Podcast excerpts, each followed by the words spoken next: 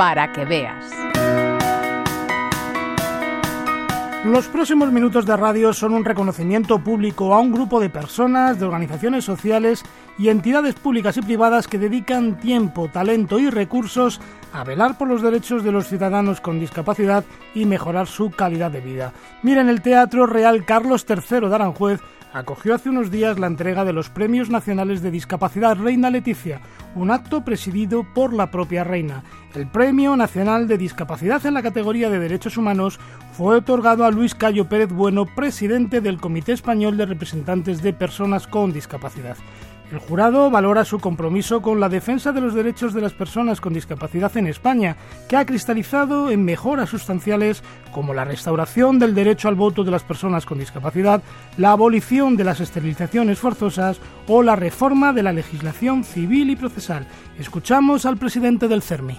Recibir el Premio Nacional de Discapacidad Reina Leticia 2022 no lo tomo como algo personal que se preste a la vanidad o a la suficiencia sino más bien como un gesto de, apreciación pública al activismo de todas las personas con discapacidad principales y primordiales interesadas en la defensa de sus derechos. Un activismo constante, ubicuo, infatigable, que no se resigna ante ninguna vulneración y que además de denunciar, construye.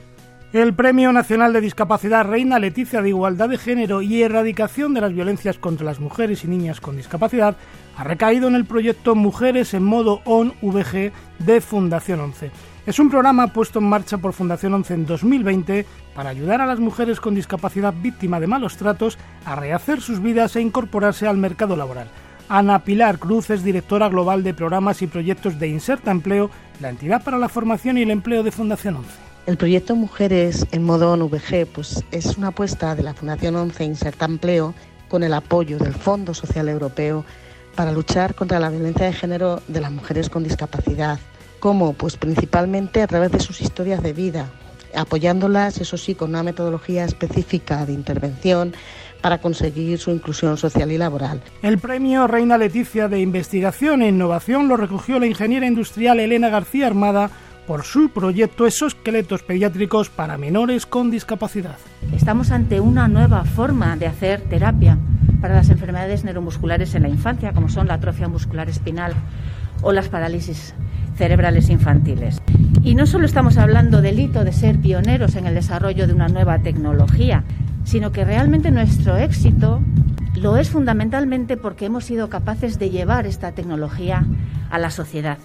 Y el Premio Nacional de Discapacidad Reina Leticia de Deporte Inclusivo fue para el periodista Luis Leardi, impulsor y coordinador del Libro Blanco del Deporte de Personas con Discapacidad en España.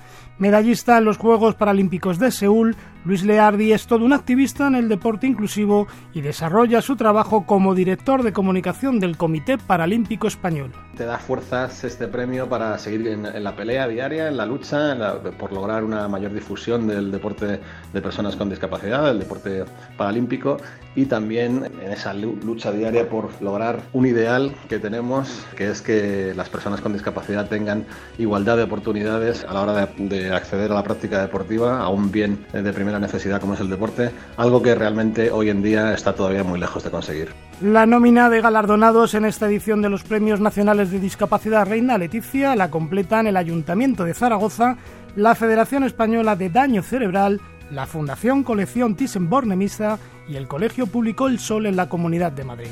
Además, el jurado ha concedido dos menciones especiales, una a la Federación Salud Mental Castilla y León y otra a Rafael de Lorenzo, activista y secretario general del Consejo General de la ONCE, por su aportación valiosa en la vertebración de los movimientos sociales en España. A todos ellos, gracias por su trabajo y gracias por contribuir a lograr la plena ciudadanía de más de 4 millones de españoles con discapacidad. Juan Antonio Ledesma, un espacio del Grupo Social 11, Radio 5, Todo Noticias.